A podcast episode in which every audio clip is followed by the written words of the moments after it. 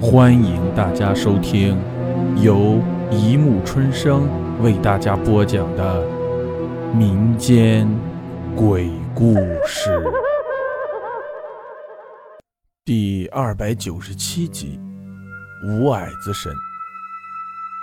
在我们家乡，有一种被称之为“五矮子”的神仙，因为他们总是五个一群，个子不高，大概五六十厘米吧。头上有一个高高的帽子，一到晚上能发出类似火光的亮光，但是光很柔和。很多科普作品上说野外的光是灵发出的，我是不信的。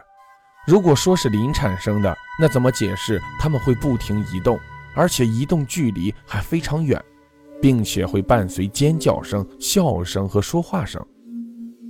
我们那里很多人见过五矮子，而且他们似乎。并不避讳人类看到他们活动。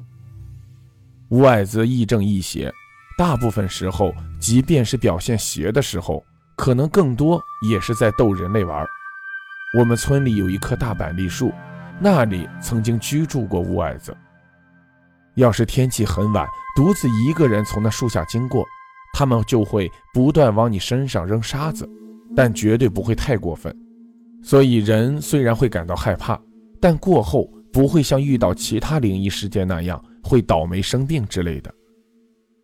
五矮子神每个人都有一张弓，如果贸然闯入他们的禁地，或者说冒犯了他们，他们会毫不留情地射你。而且他们的箭有很多种类，鸡鸭骨头、羽毛、竹枝等。他们应该是神箭手，可能随手拿起东西就能射，被射中了就比较严重。因为这些东西会深入肉里，起初症状和生的一般的脓包差不多，然后越肿越大。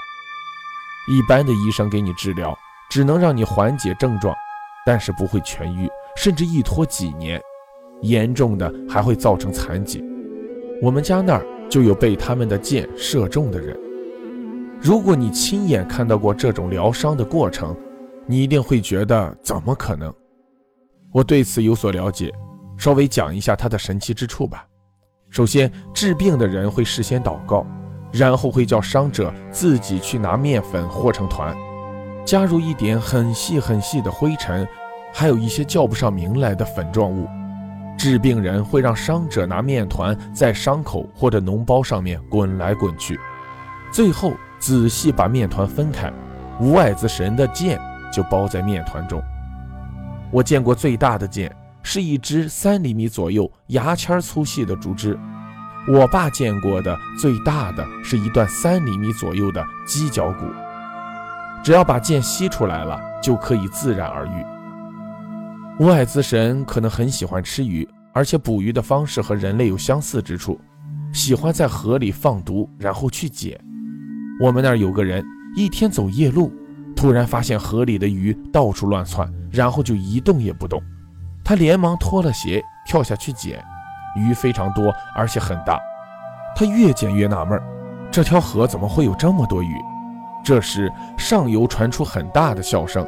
他循声看去，只看见五个火光在河边走来走去。他顿时明白了。不过他胆子很大，背了鱼就往回跑。等到家一看，才发现自己背的全都是石头。